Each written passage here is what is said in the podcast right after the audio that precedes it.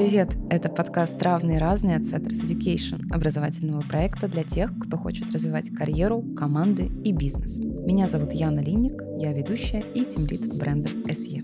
Здесь мы на равных будем говорить с самыми разными людьми, представителями культовых брендов, кураторами и участниками SE комьюнити. В самом первом сезоне мы выясним, как мыслят те, кто сегодня лидирует команды, создает новые продукты и прямо сейчас меняет индустрию. А в пилотном выпуске нам захотелось поговорить не только о лидерстве, менеджменте, глобально о работе, но и о том, как лидеры проводят свое свободное время, что их вдохновляет на совершение где они берут идеи для новых проектов. Сегодня с нами Саша Жаркова, сооснователь коммуникационного агентства Setters, Setters Media, образовательного проекта Setters Education и wellness бренда Refill. И, конечно, Даша Золотухина, HR-директор Яндекса и куратор курса «Креативное лидерство в СЕ». Привет, Саша. Привет, Яночка. Привет, Даша. Да, Яна, Саша, всем привет. Вместе с Дашей и Сашей мы сегодня обсудим, как творчество может помогать бизнесу, как арт-объекты в офисе способны менять среду и атмосферу, и вообще где заканчивается маркетинг и начинается искусство. Кстати, сегодня как раз мы обсуждали, мы сейчас строим новый кампус Яндекса на Косыгина. Планируем в 2025 году туда заехать э, в новое здание. И сегодня как раз обсуждали тему искусства в офисе, музея Яндекса в офисе, какого-то центра общественной жизни э, Яндекса внутри этого кампуса, который будет один из этажей, которого будет открыт для жителей района, ну и вообще для всех желающих, кто захочет посмотреть на новый офис, на жизнь Яндекса изнутри. Круто. Здорово совпало. Даша, расскажи про свои проекты и в Яндексе, и за его пределами. Это объемный очень вопрос про Яндекс. Я в Яндексе больше года работаю в роли HR-директора, до этого занималась маркетингом, и в маркетинге ну, большая часть моих проектов она была направлена на рост знания о сервисах, на дистрибуцию сервисов, и в том числе большой фокус был на креативных проектах, на создании креативных концепций, придумывании сторителлинга какого-то, и очень часто на самом деле мы обращались к искусству или к каким-то коллаборациям с художниками, с э, классными иллюстраторами, даже с музыкантами и философами, да, с абсолютно разными. Сейчас у меня меньше проектов, связанных с задействованием территории искусства, да, как э, инструмента но очень много проектов, связанных со сторителлингом, потому что HR — это проекты все про людей, про коммуникацию прежде всего, да, потому что очень много изменений. Все эти изменения касаются людей, и любые эти изменения, они начинаются с коммуникации, заканчиваются коммуникацией, и здесь очень важны разные аспекты. Да, и этика, и логика, и забота о людях. В общем, довольно такая тонкая, сложная работа. За пределами Яндекса, ну, каждый, наверное, год у меня есть э, какой-то сайт-проект для души. Причем у меня нет обычно цели делать каждый год какой-то новый проект, просто оно стихийно происходит. Я много чем интересуюсь, и вот так стихийно какие-то проекты случаются. Когда-то это было театральное продюсирование, потом я делала проект в сфере цифрового искусства, такой коллаборативной онлайн-медитации. Наш проект с Сашей, курс креативного лидерства, я тоже считаю очень таким творческим проектом, и мы там обращаемся к теме управления творческими командами. Ну и в целом, мне кажется, вдохновлялись много тоже разными образами и сферы искусства в том числе. Что я делаю сейчас? Ну, у меня есть музыкальный свой проект небольшой, это как такая практика, перформативная практика, в которой я работаю со зрителями, со слушателями через голос, движение, образы, опять же. Да, ну, в общем, наверное, резюмируя, вот такие основные сферы деятельности. Твоя кураторская роль, она для тебя какая? Как ты себя ощущаешь? Какой ты куратор? Я бы сказала, что я куратор-коллаборатор. У меня, безусловно, есть всегда свое видение какое-то, но больше всего кайфа мне доставляет в работе в проектах, сотворчество с кем-то. И, в принципе, если вспоминать все какие-то мои успешные проекты, то это всегда было партнерство в рамках нашего курса партнерства с Сашей, в рамках театрального продюсирования у меня тоже был партнер. Сейчас вот у меня есть там идея сделать проект про вообще аутдор культуру, и тоже я хочу делать это в партнерстве с э, своей подругой журналисткой.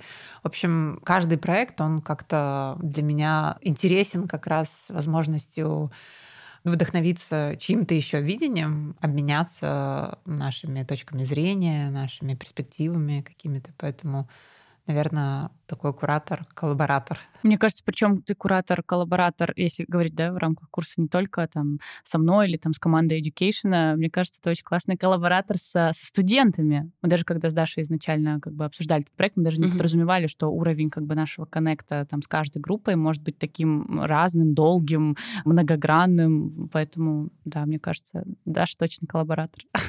Мы вывели новую сущность. Саша, ну вот ты про себя говоришь, что ты свободный радикал в Setters Creative Capital. Какая у тебя роль, как она очерчивается? Где сейчас вообще твое внимание, твоя энергия, над чем трудишься? Так, тоже э, сложный вопрос, на который... На самом деле, вот мне кажется, вообще самые сложные вопросы — это самые простые вопросы. Согласна. Поэтому, когда меня спрашивают, а чем ты занимаешься? Я такая, Э, то есть мне гораздо проще показать там, не знаю, какой-то наш проект, какую-то статью про нас. Ну, то есть, чтобы за меня о нас рассказал кто-то или что-то другое. Вот, поэтому сейчас, да, я действительно вот уже, кстати, ровно год назад я ушла с позиции SEO Setters Education и вот как раз-таки заняла позицию свободного радикала во всех наших проектах, которые у нас есть, которые ты озвучила, да, и вообще, которые входят в Setters Creative Capital. Мне это очень нравится, потому что я поняла, что я человек, который силен в расфокусе, и очень долго думала, что это плохо, и мне надо как бы ну, насильно себя там на чем-то одном фокусировать, потому что, ну, вроде как бы общество, да, и все нас к этому склоняют, что ну, ты должен развиваться в чем-то одном, да, становиться там экспертом или достигать результатов какой-то одной деятельности. У меня это плохо получается, но я отлично себя чувствую в расфокусе. То есть там сегодня я себя снова поймала на мысли, что я одномоментно веду шесть переписок с шестью разными людьми по шести разным темам. То есть э, с кем-то я сейчас общаюсь по Setters Media, там, не знаю, с тобой мы обсудили как раз-таки там наш подкаст, до этого пришло сообщение от ребят из агентства, ну, то есть я себя в этом огне и в этом расфокусе очень комфортно чувствую, поэтому я говорю, что я свободный радикал, потому что сегодня в моем фокусе может быть Setters Media, а завтра я подключусь и помогу какой-то идее команде Setters Education, а потом вовлекусь там в рефил, например, и мы сделаем вместе какой-то ивент. Вот, наверное, для меня меня вот это про свободу раздавать свои импульсы в зависимости от того, кому они сейчас а, нужны. Вот. Ну, а если вот мою всю эту воду, да, которую я сейчас наговорила, все-таки обобщить, то я, наверное, в большей степени занимаюсь действительно, как и Даша, коммуникацией с людьми. Ее, правда, очень много. И это база. Это база. Это база, без которой, ну, как бы не едут и не двигаются, и не реализовываются проекты, идеи, не развиваются люди. Поэтому я очень много коммуницирую очень много взаимодействую там с нашим HR-отделом, а, очень много, ну, ты сама знаешь, взаимодействую там с ребятами, кто занимается брендом, маркетингом, вот, поэтому, наверное, какие-то такие soft skills, которые очень про коммуникацию внутреннюю и внешнюю, вот. Кайф. Спасибо тебе огромное. Мне кажется, этот момент будет жутко полезен тем, кто вот тоже про коммуникацию, про культуру и так далее, потому что часто, когда ты ну, не можешь пощупать вот прямо сейчас здесь свой результат, чуть-чуть фрустрируешь, там проваливаешься, думаешь, вот, а где оно вообще все, во что это воплощается? Да. Мне тоже очень близко, потому что бренд довольно абстрактная штука, сущность, которую все время стремишься оцифровать. Мне хочется поговорить про такую штуку, как какое-то взращивание привычки наверное, сначала в себе, чтобы на примере там, своей личной жизни да, попробовать как-то раскрыть новый подход и себя переосмыслить. Вот, допустим, в каждом человеке, в большинстве людей, сталкивается все-таки иногда творец и там условный менеджер. И вот как можно эти две сущности подружить? Потому что зачастую можно в себе отрицать, пробовать вот это нечто нерациональное, нечто творческое, расценивать это как трату времени. Поделитесь какими-нибудь приемами и способами, как вот себя не чувствовать каким-то просто, не знаю, малохольным. Слово малохольный прозвучало в подкасте Setters Education. Хорошо, что не малосольный. Это следующее слово. Это для другого подкаста.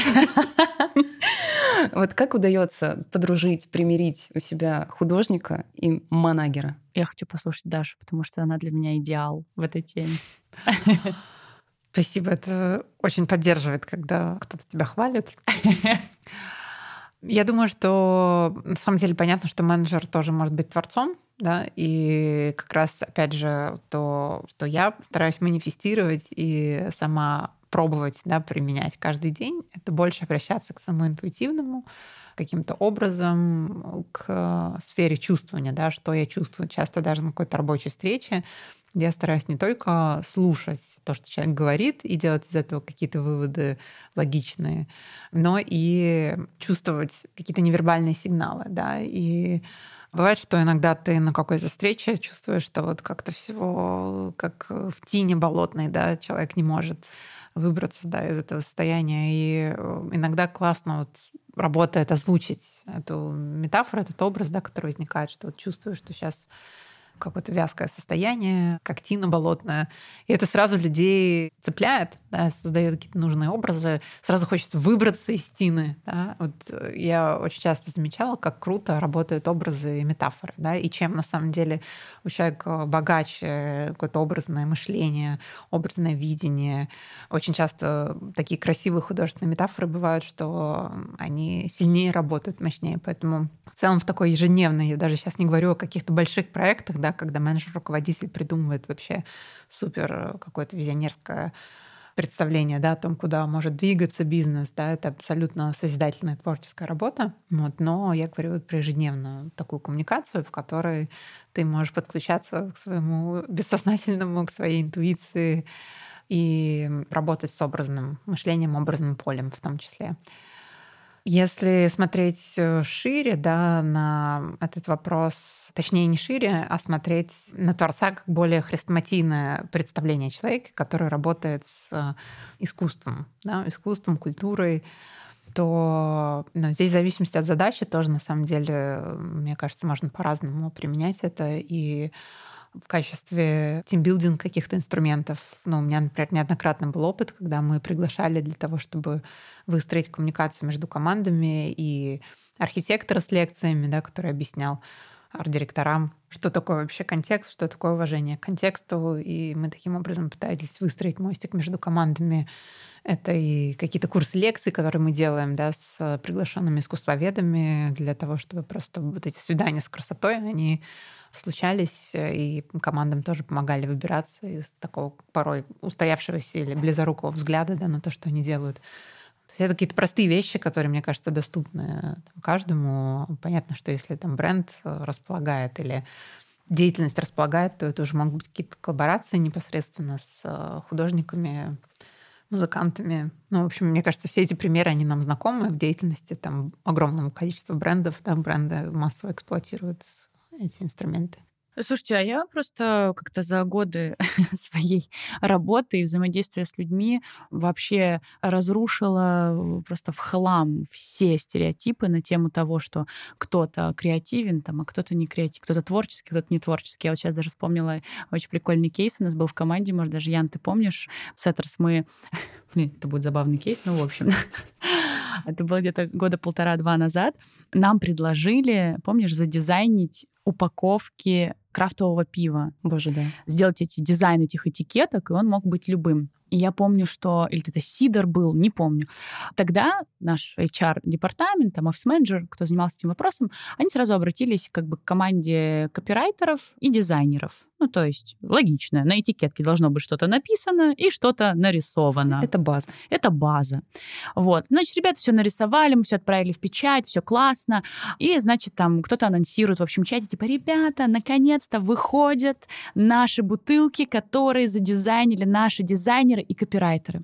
И я помню, что тогда у нас был отдел проект менеджмента и я помню, как вот тогда руководитель этого отдела, Катя, она пишет, в смысле, а был какой-то конкурс, как бы почему нас никто не позвал, мы бы тоже хотели поучаствовать.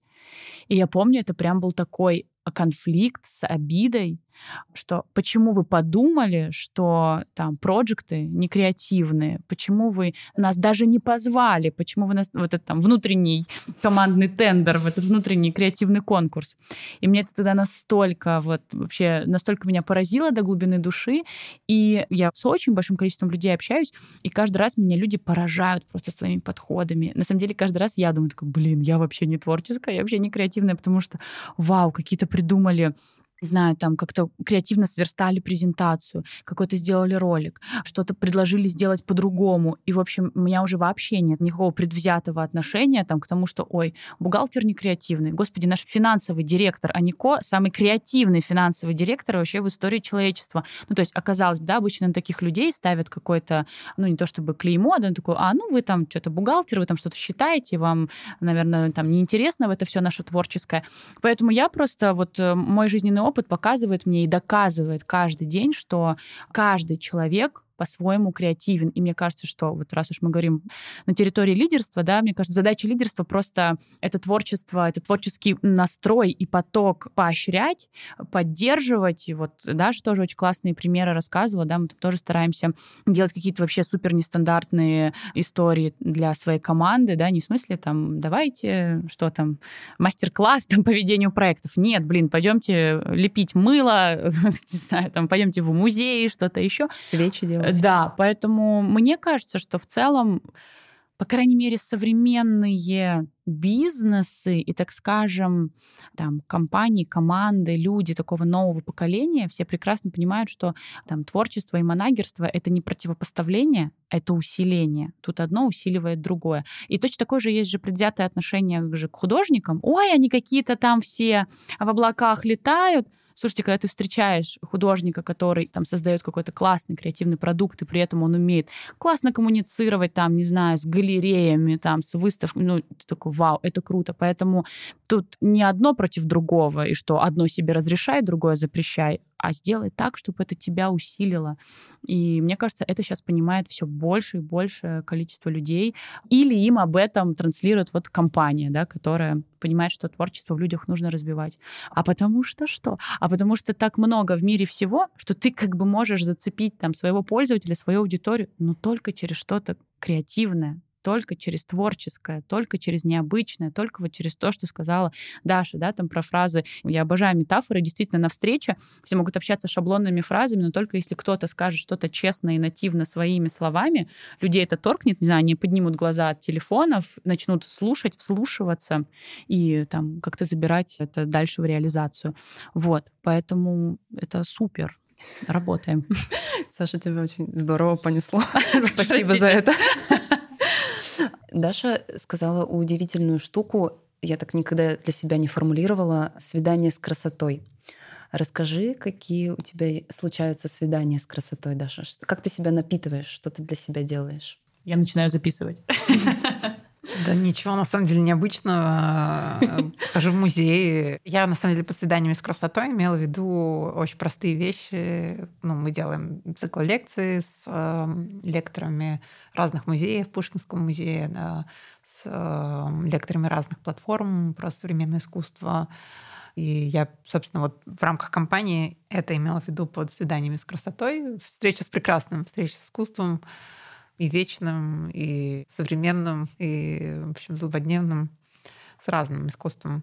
Ну и, в принципе, для себя я делаю то же самое. Да, то есть литература, живопись, танец. Я люблю танец современный очень. Простые вещи. Истина в простых вещах. Ну вот я ко всему, что сказала Даша, я бы еще добавила, знаете, в следующей жизни я бы стала архитектором потому что вообще меня так вдохновляет архитектура и то, что она в смысле не из ниоткуда взялась, не кто-то такой, не знаю, там ее наколдовал, и она появилась. То есть это все создали люди на пустом месте, в котловане, да, появляются какие-то просто потрясающие здания, не знаю, конструкции, города. Вот, меня еще просто безумно вдохновляет архитектура.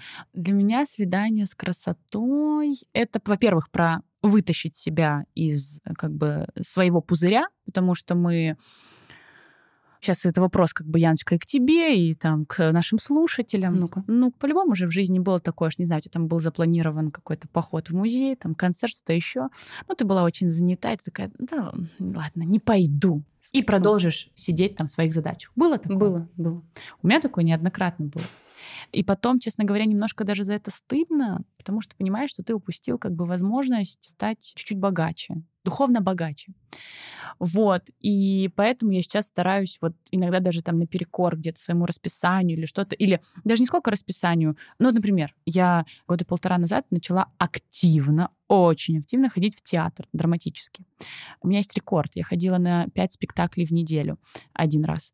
И меня это, ну, мотивировало и заставляла, ну, все спектакли начинаются в 7 вечера, значит, мне нужно выехать как минимум за 30-40 за 40 минут, значит, мне нужно закончить свои дела вовремя и закрыть ноутбук. Если я его не закрою, я опоздаю, там, меня не пустят или я пропущу начало.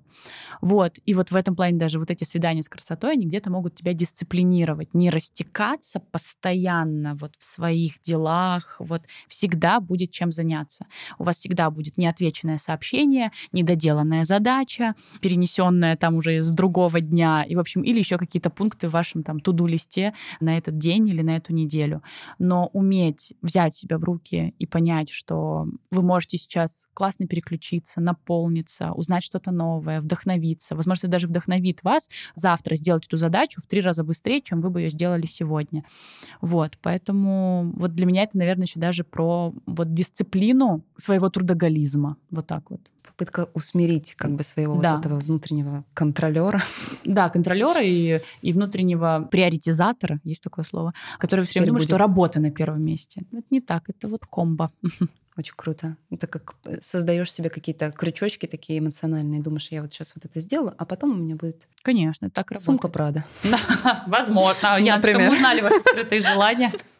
Каждый говорит о себе, когда говорит. Я уже упомянула, что мы в Яндексе приглашали э, архитекторов на курс лекции, потому что это действительно такая очень фундаментальная сфера да, искусства и помогает понять вообще, что такое уважение к контексту, да, и как вписываться в какие-то понятные культурные коды, да, потому что когда современное здание вписывается в какой-то исторический квартал, это может быть удачно или неудачно. А, и это всегда чувствуют, да, то есть всегда мы, как жители города, чувствуем, где современное здание смотрится нелепо, а где оно вот как-то очень круто, очень органично вписано в исторический контекст. И это крутая иллюстрация, которая проецируется вообще на любую другую сферу деятельности, когда мы, например, не знаю, делаем коммуникацию для того или иного бренда, да, и размещаем ее на подходящем формате или неподходящем формате, когда мы делаем интерфейс продукта и думаем, там, какого цвета там должна быть кнопка, или какая типографика должна быть у шрифта, и подходит ли она под этот контекст продукта или нет.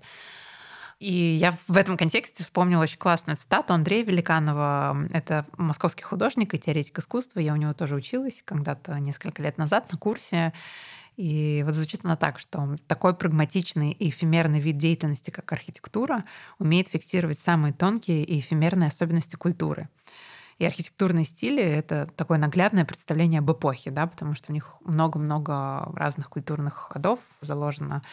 И в целом в Москве, вот, я думаю, у многих есть вот эти ощущения карикатурности от современных зданий, которые мы видим, да, и вот новые высотки, такой карикатурный неоконсерватизм, город Лужкова — это такой изумрудный город, да, ну то есть очень много сразу архитектура проецирует сильных образов, поэтому возвращаясь э, к Сашиной, на мой взгляд, очень ну, сильному такому желанию да, попробовать себя в архитектуре, Наверное, здесь бы моя рекомендация какая-то прозвучала. То есть, если что-то, опять же, устраивать какие-то свидания с красотой, то начать с архитектуры и делать, например, это всей команды, на мой взгляд, это, наверное, самая такая плодотворная почва для того, чтобы говорить о культурном коде, о контексте, вообще о, о подходе да, к тому, чтобы что-то построить.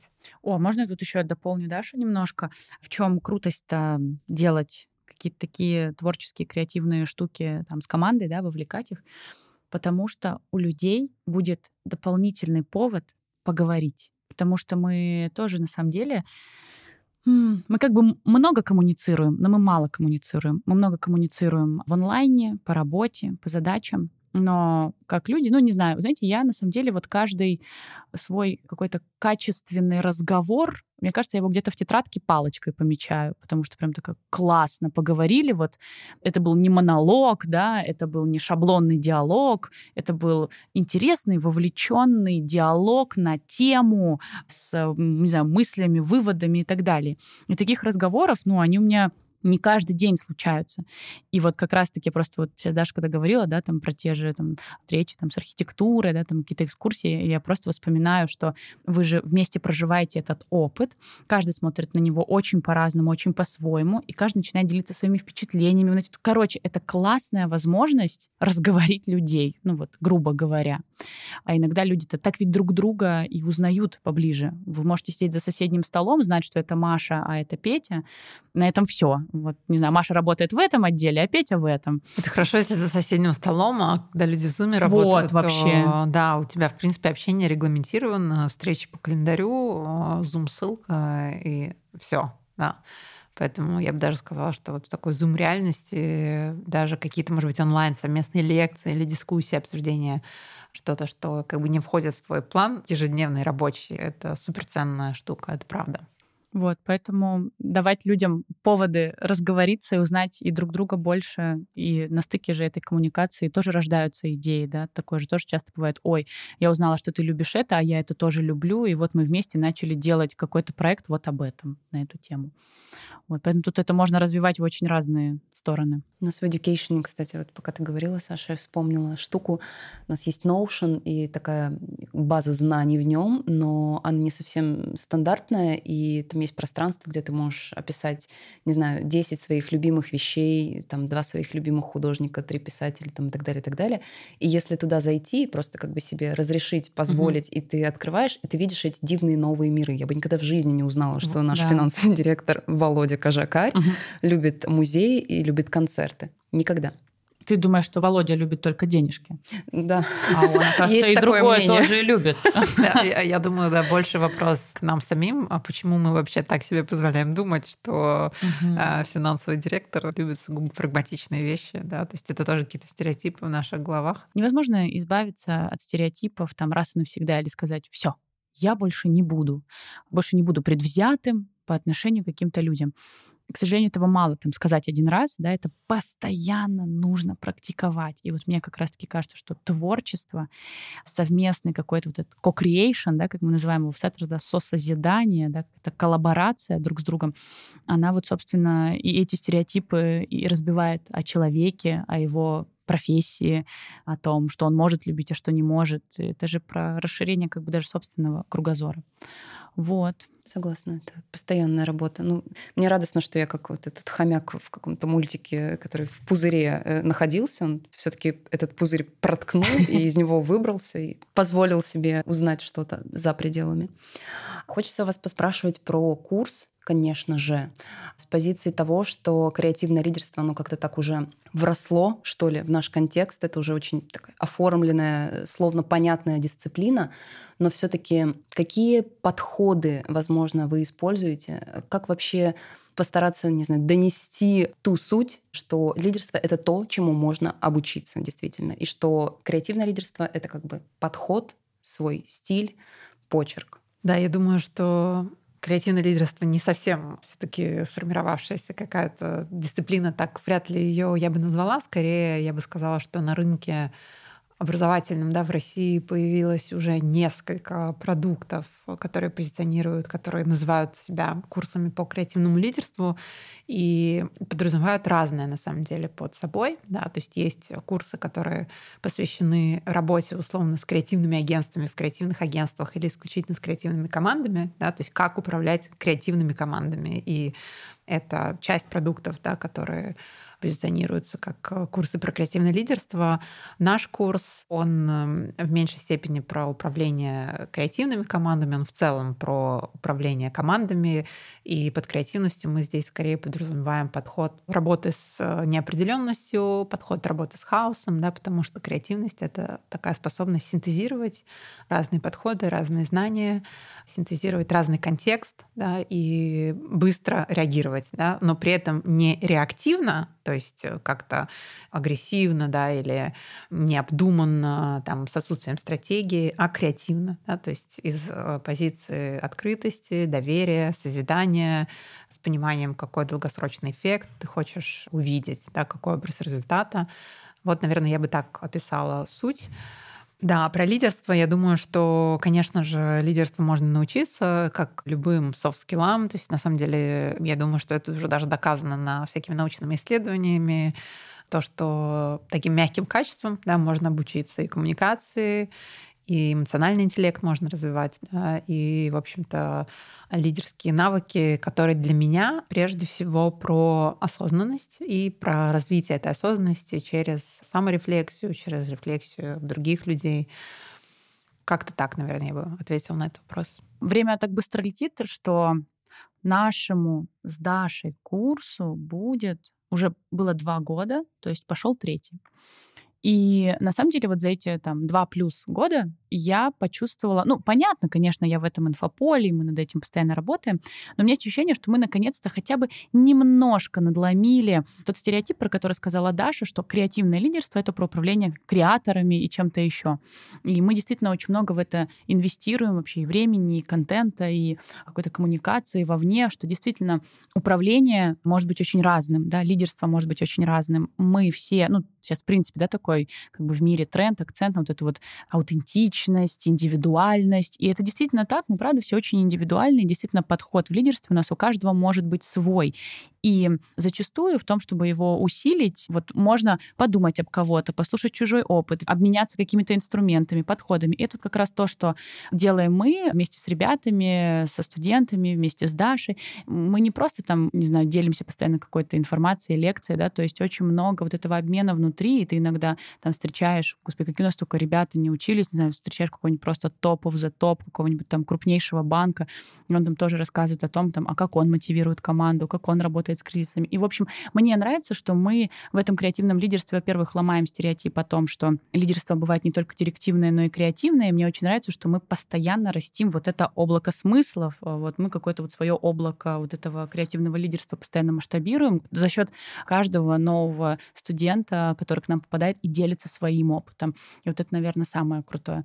Какие подходы можно использовать? Какие С подходы? чем можно работать? Слушайте, мне кажется, главное использовать один очень важный подход, что лидерство может не быть однообразным. Ну, то есть, что ты можешь быть не лидером одного стиля, Просто, мне кажется, мы тоже все очень выросли вот на этих каких-то терминах из учебника. Ты там директивный лидер, ты там еще какой-то, я не знаю, ну, там, медиа, да, на нас в этом плане тоже очень повлияли. Все там э, девочки сначала хотят быть Мирандой Присли, а потом только понимают, что это, блин, вообще так себе формат управления. Вот, поэтому мне очень не нравится вот эта каноничность лидерских подходов. И мне кажется, что сейчас самый классный и работающий, эффективный формат взаимодействия да, с людьми, построения команд, управления командами, да, это быть лидером многогранным, лидером как раз-таки креативным, умеющим постоянно переключаться в зависимости от ситуации, в зависимости от того, в каком состоянии команда, в зависимости от внешних факторов. Вот. И мне кажется, что в том числе мы вот э, стараемся в людях эту гибкость пробуждать. Она есть в каждом из нас. Ну, это, знаете, как я любитель метафор. В целом на шпагат может сесть каждый, ну, если ходить на растяжку. Вот, возможно, как бы креативное лидерство в метафоричном формате для меня это такая растяжка души какой-то, лидерских подходов. Да, это хорошая метафора, действительно такое растяжение, расширение в сторону тех своих качеств, да, тех, может быть, измерений, паттернов поведения, которые ты, например, можешь использовать в своей обычной жизни, но не используешь в жизни руководителя. И мне понравилось, Саша, то, что ты сказала, так, может быть, противопоставив даже директивный и креативный, да, то есть директивный — это, условно, некое узкое видение того, каким может быть лидер, да, и, наверное, тот подход, к которому мы привыкли, который мы чаще наблюдали, да, в, во всяком случае, мне кажется, в нашей стране, в компаниях и в корпоративных культурах, но да, креативное лидерство — это как раз креативный подход к выбору каждый день, да, или даже каждый час, или каждую следующую встречу того паттерна поведения, в котором ты можешь быть. Например, да, ты можешь быть э, в позиции лидера-коуча, да, который не предлагает видение, да, не предлагает решения, а скорее с помощью вопросов, с помощью каких-то вызовов, челленджей, да, проверкой концепции на прочность, помогает э, своему собеседнику, коллеге или подчиненному или команде прийти к тому или иному решению или к той или иной концепции. Или, например, лидер впереди, да, как раз такой лидер с проактивным видением, который предлагает свое видение, ведет людей своим видением. Это два разных измерения, и в общем-то, на курсе и в нашем, Саше, опыте и практике мы говорим как раз о возможности переключаться. Ну и, конечно же, опираться на свои собственные ценности, потому что если для тебя важны прежде всего, например, доверие и любовь, да, и тебе хочется эту любовь масштабировать, а ты всю жизнь, не знаю, работал до этого в компании, где был только директивный тип лидерства, и у тебя есть такая модель перед глазами, она совершенно не означает, что тебе нужно эту модель копировать. Да? Но, возможно, у тебя нет понимания, как может быть по-другому. И я думаю, что наша задача в рамках курса и нашей ежедневной деятельности как руководителя это как раз демонстрировать то, что это возможно, что возможно действовать и руководить из открытости, из доверия, из любви, да, а не из э, агрессии, давления и контроля. Да. Еще, кстати, тоже очень э, интересная штука. Мы всегда там с каждой новой группой проводим вот этот опрос, да, как бы в каком измерении, так скажем, лидерства вы чаще всего пребываете, да, там их есть четыре, правильно? Да, четыре основных да, да. измерения. Вот, и мне очень нравится, что подавля... Я сейчас не буду их раскрывать, но это очень забавно, что подавляющее большинство там, не знаю, мне кажется, всегда это больше там 70-80% респондентов отвечают, что они всегда в основном находятся в такой позиции лидер впереди, да, то есть тот, кто тащит, тот, кто вот... Ну, ну да, задает видение, да. задает вектор. Ну и в целом, в принципе, это, наверное, ожидаемое поведение от лидера. Ну и мы верим в таких лидерах. Вот. Но если ты каждый день постоянно приходишь и предлагаешь идеи команде, да, то это не то, что способствует самостоятельности команды, какой-то свободе самовыражения, генерации идей, потому что, по сути, эти идеи ты все время генеришь, и ты же потом за них несешь ответственность. Да, вот это вообще очень интересно. А потом это как бы ну, настолько превращается как бы в привычку, да, что у людей даже, когда идеи и какие-то предложения есть, они их просто не несут человеку. А зачем? У него все равно есть свое видение, как делать. Зачем я буду сейчас тратить энергию на генерацию каких-то идей, решений, когда тут уже все решено за меня, как пела Ева Польна. Хочется поговорить немножко про бренды, про бизнесы, которые сейчас очень активно идут в искусство, идут в коллаборации, уже даже не на уровне просто обмена аудиториями, а себе тоже причисления неких смыслов. Насколько вы согласны, что грань между рекламным искусством и искусством, она стирается? Я думаю, что это не какой-то тренд сегодняшнего дня. Мне кажется, что это не что-то новое. Да? Это не что-то новое, тренд на коллаборации с э, искусством, тренд на стейтменты да, брендов на территории искусства. Просто, может быть, в России это стало таким уже повсеместным, да, и для маленьких, и для больших брендов действительно раньше так не было, да, но там большие, понятно, международные бренды давно эту территорию эксплуатируют. Отвечая на вопрос, стирается ли грань, да, не знаю, мне кажется, что есть плохо сделанная реклама и хорошо сделанная реклама, есть плохое искусство. Ну вот с искусством, кстати, сложнее, да, плохое да, да. или хорошее, угу. да. А с рекламой, мне кажется, вот она или плохая, или хорошая. И если это хорошая реклама, это тоже искусство, неважно, есть там художник известный какой-то или молодой начинающий, или его там нет. Но если это хорошо сделанная креативная работа, да, качественный продакшн, хорошая работа режиссера, художника там, по дизайну, то это тоже, я считаю, можно считать мастерством, да, крутым искусством и, профессионалов. да, да, да, конечно. Не зря же, да, и награды есть, есть как бы, ну, Канский кинофестиваль, да, и Канский рекламный фестиваль, поэтому... Да, тут, наверное, соглашусь с Дашей по поводу того, что действительно в России сейчас это стало очень популярны, все как будто научились коллаборировать. И давайте все коллаборировать. Значит, вы, там, вы художник, я делаю кружки, мы делаем совместные кружки, ну, в общем, и так далее. И я просто к тому, что здесь сейчас есть классные кейсы, ну, которые ты понимаешь, вау, очень а, очень логично, очень нативно, очень э, как-то умно, что ли, да, а есть иногда вот очень за уши притянутая история, типа, вот давайте мы тут что-то где-то. И это тоже очень чувствуется, мне кажется, они там не только профессиональным сообществом, но и люди прекрасно все умеют э, считывать, понимать, о, супер, мне это откликается, или что это вообще такое, я не очень понял, как-то это угловато, прямолинейно, там, или как-то еще. Вот, поэтому вот мы сегодня много говорим про коллаборативность, но то же самое реклама и искусство, у них иногда случаются очень классные коллаборации, как и у людей, да, есть классные партнерства, ну, бывают не очень удачные партнерства, вот, поэтому тут, мне кажется, не про грань, а про умение, навык соединять одно с другим находить вот эти моменты, как это можно все интегрировать друг с другом. Да, хороший пример. Вот я подумала про фильм «Барби». Это такой, ну, по сути, продукт корпорации «Большой мотел». Да?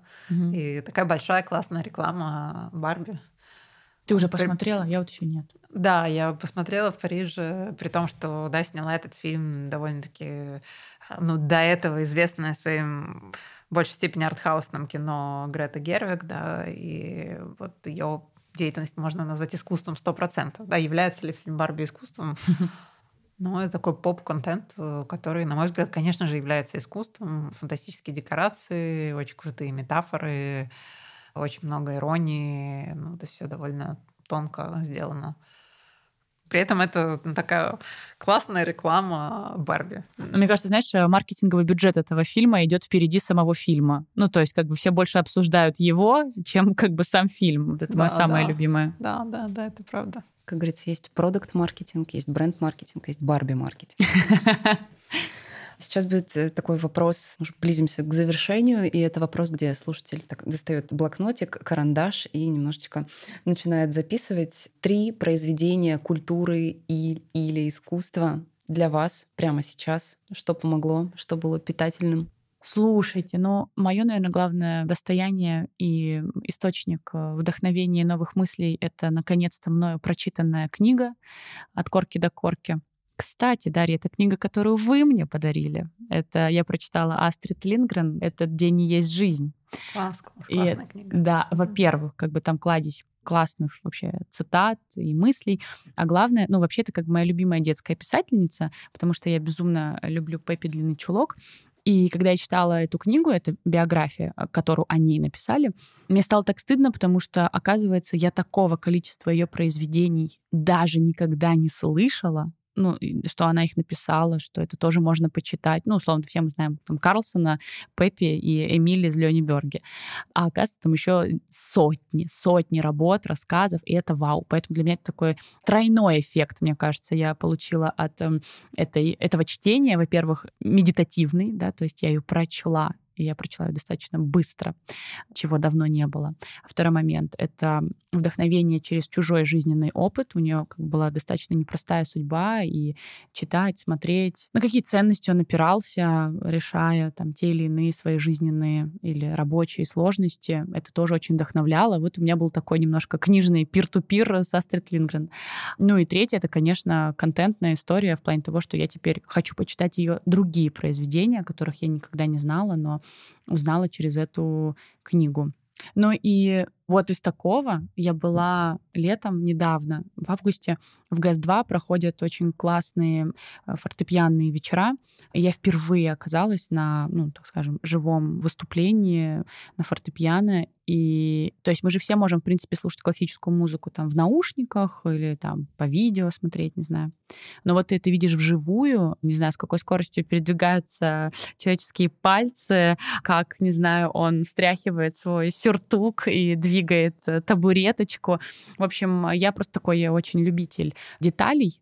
Я очень любитель наблюдать за опытом других людей и за их способностями, навыками. И меня просто безумно вдохновило. Я еще потом прочитала биографию этого пианиста. Он достаточно молодой. Человек играет с трех лет. И я такая, чего? С трех лет играть на фортепиано? То есть, ну, всю жизнь, да, посвятить этому. Конечно, безумно вдохновляет. Но фильм «Барби» я тоже хочу посмотреть. Дашуль, что тебя вдохновило? Да, нет, на самом деле я сначала мне этот вопрос ввел в ступор, потому что из всего, мне кажется, массива культурного потребления, да, зачастую тоже не просто выделить то, что ты действительно вот готов порекомендовать, да, на то, что тебе кажется, люди должны потратить свое время. Но Саша меня навела на мысль, во-первых, вспомнить книгу какую-то, которую я прочла, и, собственно, свежая книга, которую я прочла, это книга Рика Рубина она называется The Creative Act, творческий акт. Рик Рубин — легендарный продюсер музыкальный, да, у него, по-моему, больше 9, 9 Грэмми. В общем, с кем он только не работал, со всеми известными нам сегодня селебрити, музыкантами, большими мейджерами. И книга очень классная, она больше философская, то есть в книге от э, музыкального продюсера ты ожидаешь какие-то драматичные истории, сюжетные повороты о том, как он спасал своих подопечных из-под э, наркотической зависимости, как они, значит, очередную дозу ждали там в студии. вот. Но этого нет в книге. То есть книга, на самом деле, очень философская. Книга о том, как раскрывать в себе Творца, Какие методики помогают искать вдохновение, как сеять семена да, каких-то творческих идей. Он так это называет сид э, стадия, да, как в стартапах. Пресид, сид. Вот у него тоже книга разложена на несколько этапов. Пресид, сид, как завершать творческие проекты. И плюс, помимо этого, много таких философских мыслей о том, как жить как художник да, применительно к любой сфере деятельности, к любой сфере жизни. Очень рекомендую книгу прочесть. Она пока только на английском языке, но в онлайне есть в Kindle, и я думаю, что где-то наверняка на просторах Рунета ее можно просто скачать в каком-нибудь PDF-формате. Второе впечатление свежее, буквально вот пару недель назад я была в галерее в Антверпене, которая на меня произвела просто неизгладимое впечатление. Это галерея сейчас могу заблуждаться, как правильно по-русски произнести имя коллекционера, Аксель Ферфорд.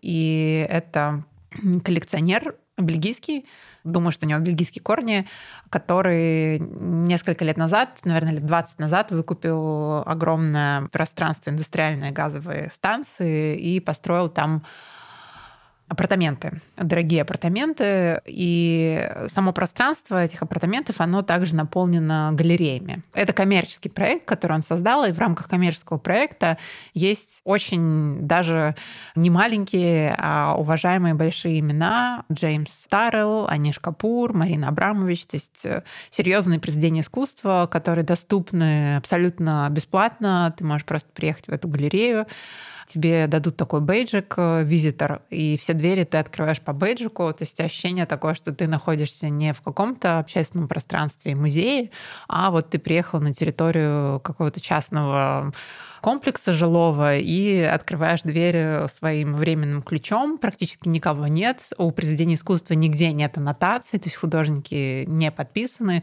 ну, за исключением какой-то навигации на территории, но в самих пространствах нету ни аннотаций, ни описаний.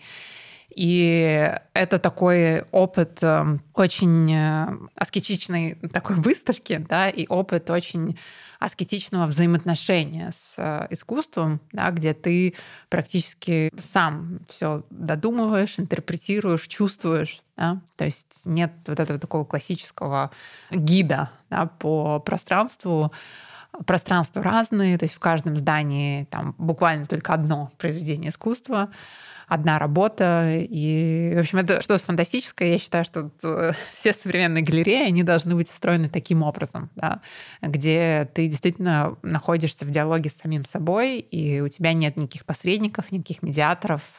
Это очень мощно работает. Вот такое у меня было яркое впечатление. И еще одно, наверное, впечатление, которое меня сподвигло вернуться вообще, ну не вернуться, а открыть для себя, может быть, раньше я не обращала внимания такое на романсы, и это был концерт Асми Григорян на фестивале в Эксан-Провансе во Франции, где она пела романсы Чайковского и Рахманинова.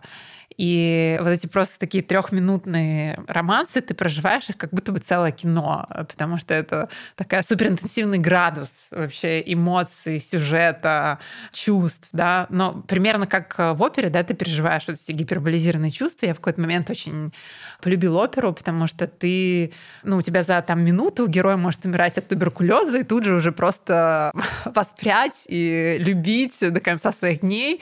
И это такой, в общем, нереальный мир, да, в который ты погружаешься там на час, пока ты, на два, на три часа, пока ты смотришь оперу, и ты во все это веришь, ты проживаешь эти эмоции очень интенсивные.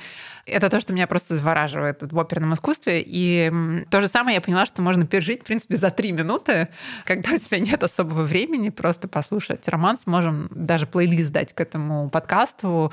Очень Дадим. классный есть альбом, да, у Асмы Григорян год назад вышел с тоже литовским пианистом. А, в общем, вот, наверное, такие три моих открытия этого лета, которые мне больше всего запали в душу, и хочется их порекомендовать искренне. Класс. я, я тоже от романсов просто в шоке. Ну, в плане, что я, э, я тоже всегда к этому как-то очень предвзято относилась. Знаешь, для меня романс — это типа то, что поет Александр Малинин на телеканале «Культура». Берег этот, ну и тот. Да, да, да, но как-то на самом деле в нашей поп-культуре нету, да, то есть это совершенно совершенно исчезла. То есть, вот, не знаю, вот в Штатах есть, например, кантри-музыка, да, и она как была всегда кантри-музыка, и там Тейлор Свифт э, самая там высокооплачиваемая, самая богатая певица, самыми дорогими и круто зарабатывающими концертными турами, самым продаваемым альбомом, да, при том, что я уверена, что очень большое количество людей в России, которые знают Рианну, Бейонсе, никогда не слышали о Тейлор Свифт, да, певица, которая там ну, больше и гораздо кассы собирает. А мне кажется, у нас в России вот э, какой-то связи с э, нашей традицией, вот с источником, с э, фольклором или с такими жанрами, да, как романс, ее практически ну, не осталось, а то, что осталось, оно скорее приобрело немного такой, наверное, более ну, вульгарное, плохое mm. слово. Да? Не, почему? Хорошее.